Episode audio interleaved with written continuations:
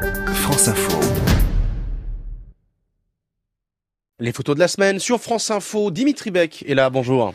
Bonjour Mathéo, bonjour à tous. Je rappelle à nos auditeurs que vous êtes le directeur de la photo de notre partenaire, le magazine de photojournalisme Polka. Vous avez, comme chaque semaine, choisi euh, une photo pour démarrer ce rendez-vous. Euh, c'est après le discours sur l'état de l'Union cette semaine d'un certain Donald Trump. Euh, une photo pas mal teintée d'ironie. Hein une photo d'insolence, on pourrait dire, en plein congrès américain. Alors on a Trump au premier plan, qui est à la tribune du congrès américain à Washington, devant un parterre d'élus. Sur la photo, il se retourne avec en arrière-plan le drapeau américain, mais surtout la présidente de la Chambre des représentants, la démocrate Nancy Pelosi, qui préside la séance aux côtés du vice-président Mike Pence. Alors la photo pourrait être celle conventionnelle d'un rendez-vous euh, solennel annuel comme on a l'habitude de voir euh, donc euh, à ce moment-là. Et, et on a plutôt l'ambiance d'une classe d'école sur cette photo. C'est-à-dire que on a cette présidente, euh, cette démocrate euh, qui siège, elle est toute vêtue de blanc, elle est face au président en costume noir et euh, qui, qui, qui, arbore sa chevelure dont il a le, le, secret. Et l'opposante applaudit de façon forcée. Elle tend les bras vers le président et exprime un sourire que l'on peut vraiment caractériser de narquois en, en, en, le regardant de façon appuyée avec un regard droit dans les yeux. Alors comme si elle lui disait par son attitude, bravo, c'est bien mon petit, bravo euh, bravo, euh, je te félicite.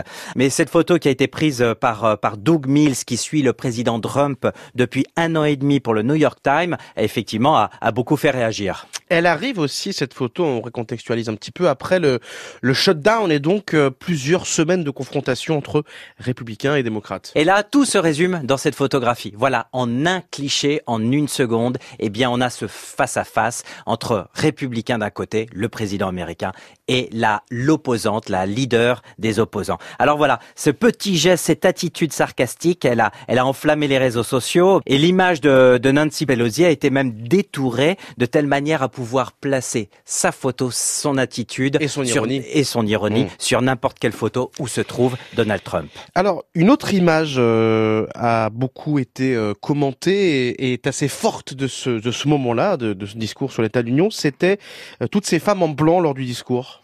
Et oui, c'est une image très forte parce qu'au milieu de ce parterre de men in black dont on a beaucoup avec des costumes sombres, eh bien, on a des women in white. Mm. Eh bien, il y a toutes ces élus démocrates qui sont venus volontairement toutes habillées de blanc. Elles se sont habillées en blanc pour exprimer la défense du droit des femmes et leur solidarité à leur égard. Alors, elles ont fait ce choix pour rendre hommage au mouvement des suffragettes lorsqu'elles défilaient il, y a, il y a des dizaines d'années cela en blanc pour demander le droit des votes des femmes. Donc là, on a ce, vraiment aussi ce face-à-face entre un homme en noir à la tribune et ce, ce parterre de femmes en blanc. Et alors, parmi elles, parmi ces femmes, parmi ces élus démocrates, il y en a une qui s'est distinguée, qui a pris la lumière. C'est la plus jeune élue au Congrès américain, Alexandria Ocasio-Cortez. On en a déjà beaucoup parlé dans les médias.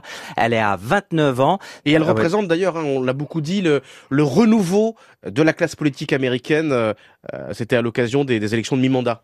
C'est la figure de la nouvelle vague démocrate qui s'oppose à Trump, qui est contre sa politique migratoire. Et ce jour-là, eh bien, elle a, lors de ce discours de l'État de l'Union, elle arbore, elle porte un badge avec la photo d'une petite fillette guatémaltèque de 7 euh, ans qui s'appelait Jacqueline Cal McKean, une petite fillette qui est morte en décembre dernier après avoir été placée en détention avec son père par les autorités suite au passage de la frontière américaine. Et dernière image, il fait pas toujours bon de s'appeler Trump aux États-Unis. Un autre Trump s'est fait remarquer aussi au Congrès. Eh bien, c'est un gamin de 11 ans, Joshua Trump, qui a le même patronyme que le président, mais qui n'a aucun lien familial. La première dame, Melania Trump, l'avait invité à être à ses côtés parce qu'il était victime de Briman du fait de son nom. Et si ce n'est que lors du discours, il s'est endormi. Alors voilà, cette image, malheureusement, elle va pas redorer le blason du président. Et puis, euh, euh, les démocrates sont empressés de reprendre cette euh, image comme symbole de résistance, de quoi alimenter les réseaux sociaux. Dimitri Beck, merci.